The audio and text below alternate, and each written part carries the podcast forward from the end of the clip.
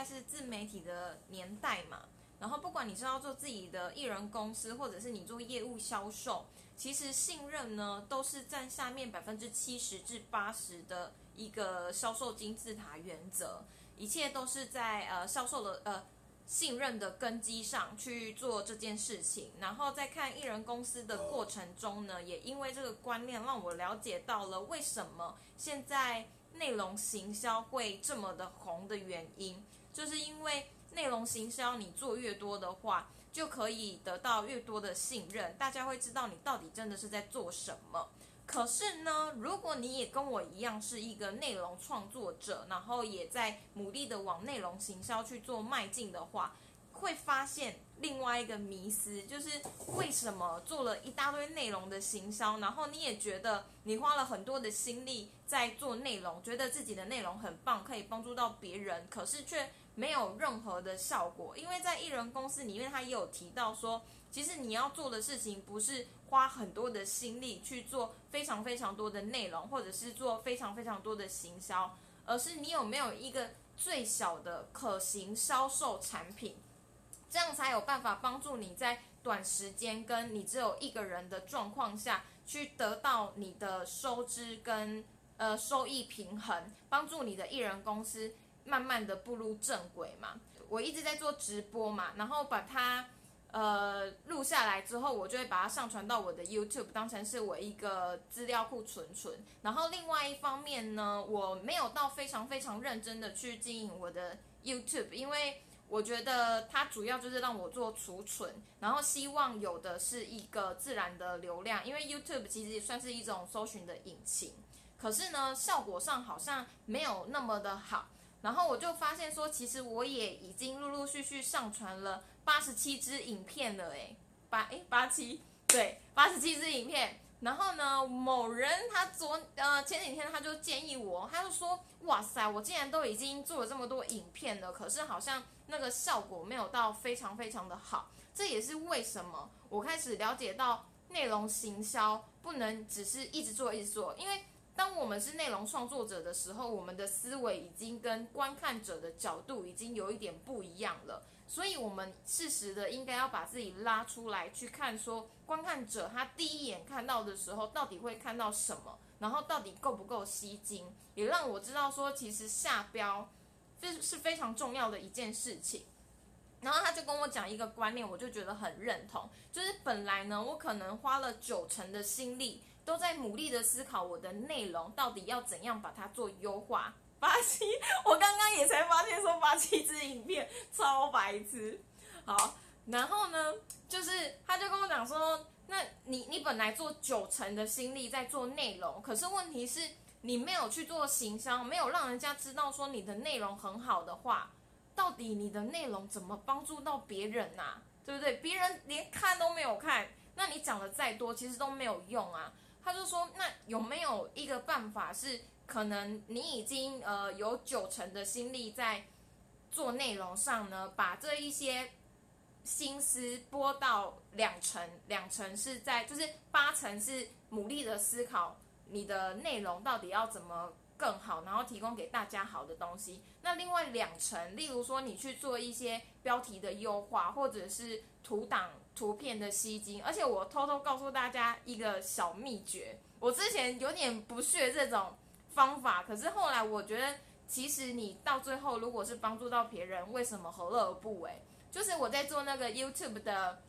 呃封面照片的时候啊，我发现我之前都觉得说应该要用自己的头像，才不是嘞，根本大家不在意你。就是你想看看你在滑 FB 的时候，是不是看到一个美人照的时候，都特别会做停留？所以呢。我现在会做一个方式，就是我会在可能左边是放我自己的个人头像，或者是跟主题相关的，然后右边我可能就会用一个美女图，然后呃，反正就是一种 feel 啦。然后我发现美女图真的效果很好。那这样子，其实别人就会呃为了这件事情而去做停留，停留下来，他才会认真的去看你的标题是不是真的吸引到他，以及去点进去你看你的影片是不是真的是他想要的东西。这就跟买东西一样，我们常常都觉得说要给人家试用包，可是免费的东西它其实是最贵的，因为用的人，他如果没有认真用的话，其实对他来说也是没有帮助的。你还是要认真用之后才会有效果嘛。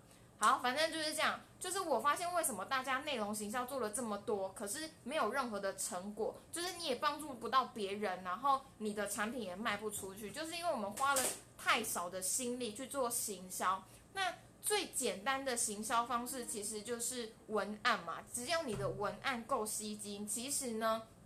呃，人家就会真的去感受到这个东西是可以帮助到他的。那现在呢，我终于要讲到我最近在做 FB 广告，我最近在写那个 FB 广告的文案，也有非常非常多的呃学习。当然，我觉得这个东西是有时候是一种 feel，然后呃没办法在呃一时之间讲得很明白的。那我就是列举了两个例子，就是我之后会打 FB 的文案，我直接就是跟大家做分享，帮助大家说。呃，知道怎么样才能够写出更加吸引人的文案？这其实跟你的利基市场也有一点关系，因为你要在文案里文案里面很明确的告诉别人说，就是我就是在对你说话，那你的文案才会够心经，他才会对你产生信赖度。不然大家在网络上其实只透过文字，他很难知道为什么我们能够帮助到他，就是。你如果呢，能够在前面讲出一个成果，然后在后面加上一个痛点，或者是他现在面临到的问题的话，就可以帮助他。举个例子，我看一下，就是像我刚开始，我就是说，你是不是在做内容创作的时候，浪费了很多的时间在做 logo，然后在做选色，然后产了一大堆的内容，却没有任何的成果。这是我本来的文案。然后后来呢，我就学习了国外的人写文案之后，我在后面加了一句，我就说你是不是浪费了很多时间在选 logo 跟选色，却不是真正的获利？那你把这个东西讲出来之后，他就会觉得说，哦，你懂我现在的问题点在哪里，他就会增加他点进去那个广告的几率。然后另外一个就是，我刚开始是写说，你是不是不知道如何在网络上。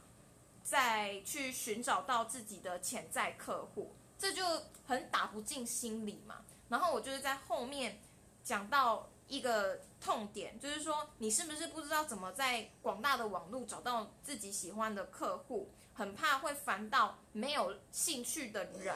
这其实是大家都不希望去做的事情。所以如果把它想讲得更细一点，别人就会在陌生的流量中。增加对你的信任程度，然后觉得说，哦，你的话就真的是在对我说的，然后增加你在下标啊，或者是人家点进去的几率。好，以上就是这样子，这是我最近呢，呃，自己在经营 YouTube 跟 FB 广告的一些小心得分享，希望对大家有一些帮助。那如果呢，你在写文案或者是下标上呢？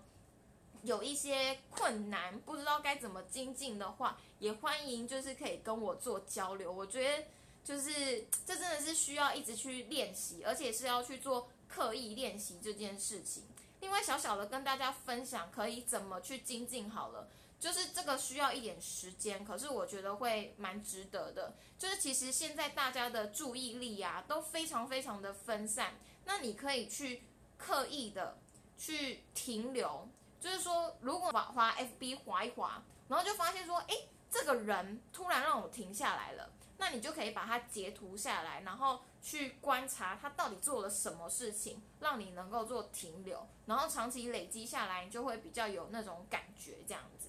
好啦，以上就是这样，晚安。